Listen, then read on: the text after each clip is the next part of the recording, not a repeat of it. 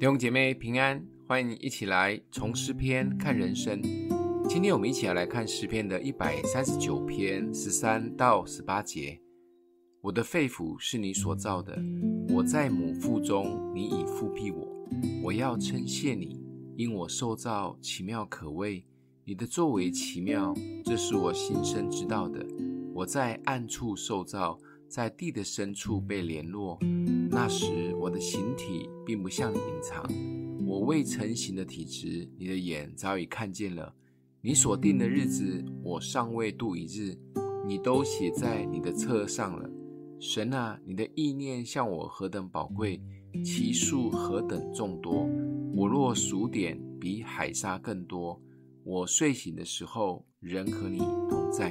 这篇诗的作者大卫是耶西最小的儿子。他有七个外形挺拔又优秀的哥哥们。当撒母耳听到神的话，来到了耶西的家里面，要找一位要高他的王。爸爸耶西根本就不在乎大卫，甚至还让他在外面放羊。还好神不看外貌，连先知撒母耳差一点都被哥哥们的外形欺骗了。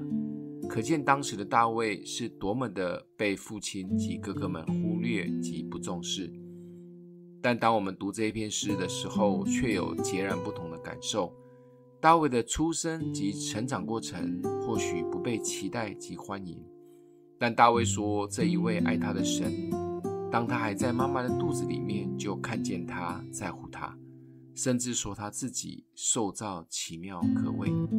不仅如此，神对他的一生也充满了美好的意念及计划。大卫对神的认识改变了他对自己的看法，也影响了他的生活及生命。我们的出生是被期待的吗？还是不小心生出来？而在成长的过程中，我们有被看重吗？还是一直都是被忽略、当成空气的那一位？当然，也有一些人被爸爸妈妈错误地按着他们的期待来要求。于是很努力的想要从父母那里获得价值和被重视。最有名的宗教改革家约翰加尔文在一五三六年发表的《基督教要义》这本书，影响了后代的信仰几百年。在书的第一章里面特别提到认识神及认识自己的重要。大卫越认识神，就越知道自己不是个错误，而是在母腹中他就是宝贵的。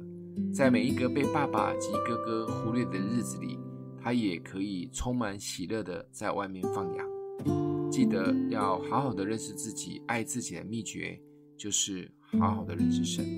今天默想的经文在第十四节，我要称谢你，因我受造奇妙可畏，你的作为奇妙，这是我心生知道的。我们一起来祷告，阿们的父，谢谢你看我们为宝贵。当我们还在母腹中就被你期待，也谢谢主对我们一直有计划及意念。求主帮助我们，可以愿意更多的来认识你，也更认识自己，知道不管我们如何，在你眼中都是宝贵的。奉耶稣基督的名祷告，欢迎订阅分享，愿上帝祝福你。